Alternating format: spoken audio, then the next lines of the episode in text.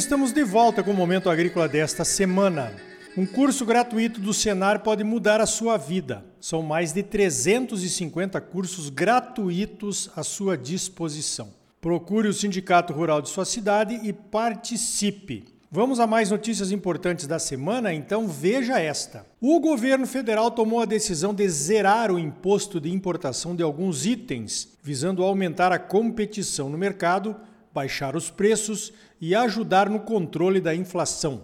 A medida vale para o queijo mussarela, o café moído, a margarina, o macarrão, o óleo de soja, o etanol e o açúcar. Alguns setores já se manifestaram contra a medida tomada pelo governo. O pessoal dos lácteos, por exemplo. Acontece que Mercado Livre é chamado assim porque é livre. Normalmente, os impostos de importação servem para a proteção do mercado doméstico. Para esses produtos atingidos pela medida, Vale dizer que entre os países do Mercosul já não tínhamos imposto de importação. No caso dos lácteos, o pessoal reclama com razão. Os queijos produzidos na Europa recebem subsídios pesados e é só por isso que conseguem chegar aqui e competir com os nossos. Esse é um dos casos em que a proteção do mercado interno via imposto de importação se justifica. Outro assunto que está tirando o sono da indústria de biodiesel é o boato que o governo retirará o imposto de importação do biodiesel da Indonésia e da Argentina, que também subsidiam fortemente as suas produções. Além disso, estaria estudando a retirada do selo biodiesel social, que ajuda milhares de pequenos produtores familiares que recebem um prêmio pela produção de oleaginosas usadas na produção de biodiesel. A reunião do Conselho Nacional de Política Energética é no próximo dia 29 de março, terça-feira. Estamos de olho. Na minha opinião, seria um retrocesso enorme para a política de biodiesel no Brasil.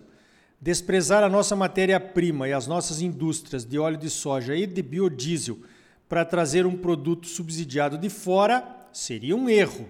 As indústrias de biodiesel já estão trabalhando com 50% da capacidade, depois que o governo diminuiu de 14% para 10% a adição de biodiesel ao diesel no final do ano passado. Vamos ver, espero que sejam realmente só boatos, né? Veja esta: a primavera começa seca em algumas áreas lá dos Estados Unidos. O monitor de secas do USDA está mostrando seca em 73% das áreas de trigo. Ano passado, nesta mesma época, era de 26%. O trigo está nas manchetes do mundo inteiro depois que a Rússia invadiu a Ucrânia. Os preços subiram muito e uma frustração de safra americana seria um novo desastre. Aliás, os mercados de oferta e demanda de alimentos nunca estiveram tão apertados, dizem alguns analistas americanos. O último aperto de oferta semelhante a esse teria sido após a Primeira Guerra Mundial em 1914. Tudo que não se quer nas próximas safras, no hemisfério norte e depois no hemisfério sul no segundo semestre, seria uma nova frustração devido a problemas climáticos. No entanto, há previsões de seca nos Estados Unidos. O monitor de seca do USDA mostra regiões, principalmente no oeste dos Estados Unidos, com umidades de solo preocupantes para quem deve começar o plantio das safras de verão nas próximas semanas. Se for assim, segure-se. A montanha russa dos preços vai partir novamente. Preço das commodities e dos insumos, é claro. Montanha russa. Eita trocadilho ingrato. Veja esta que achei interessante. Vai para o meu amigo e mestre Lione Severo, da Sim Consult. A alta recorde da soja em 1973 chegou a 12 dólares e 90 centavos por bushel. Foi um preço histórico. Corrigindo os valores pela inflação americana, 12 dólares e 90 centes em 1973 equivaleriam a 78 dólares e 86 centavos por bushel nos dias de hoje. Que maravilha de preço, hein? Bueno, mercado e previsão do tempo têm semelhanças incríveis, não é verdade? Pensa nisso. Será que vai chover? Ou será que a soja vai subir ainda mais? Qual a sua previsão, hein? Veja esta: o Brasil ultrapassou a Holanda como o país que mais exporta produtos do agro. A informação foi dada pelo adido agrícola holandês no Brasil, o Paul van der Logt, durante uma reunião por vídeo preparatória para a visita dos diplomatas convidados da CNA, a nossa Confederação da Agricultura e Pecuária do Brasil. A CNA mantém um projeto chamado Agro Brasil, que convida diplomatas das embaixadas de Brasília para visitar um estado brasileiro e conhecer aspectos da produção agropecuária. Esse ano, o projeto Agro Brasil vai visitar o Mato Grosso.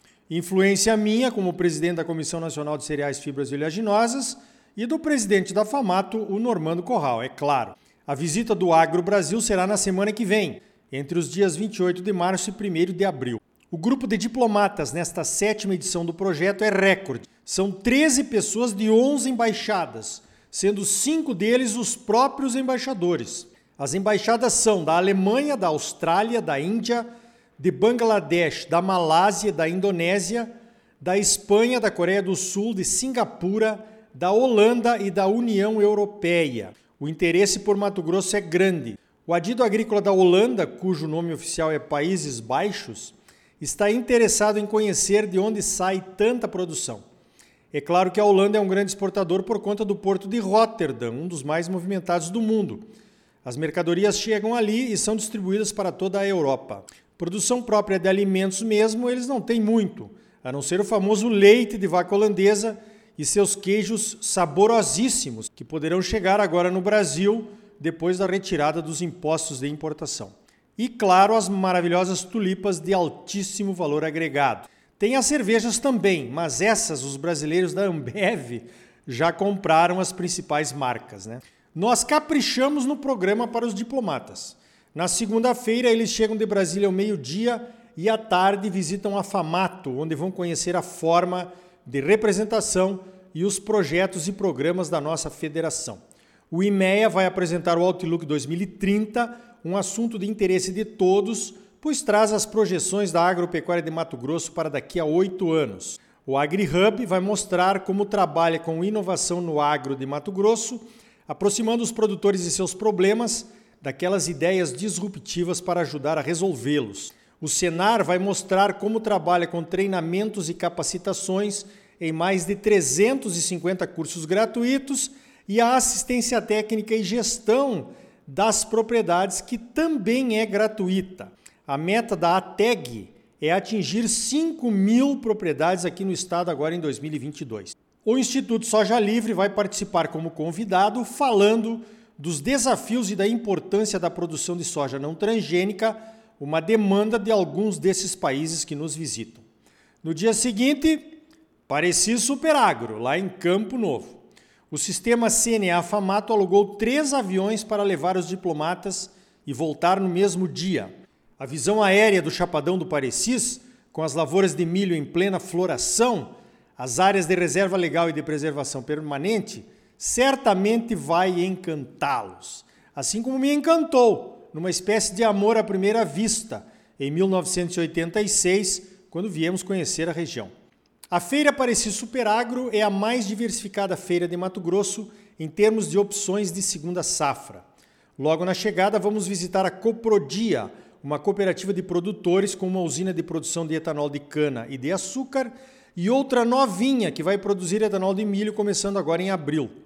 Eles precisam conhecer e entender como a produção de etanol de milho se beneficia da geração de energia da cana através da queima da biomassa do bagaço e como essas indústrias se complementam, e também como o etanol de milho vai trazer ainda mais sustentabilidade, pois vai demandar plantio de eucalipto para a produção de mais biomassa para a geração de mais energia renovável.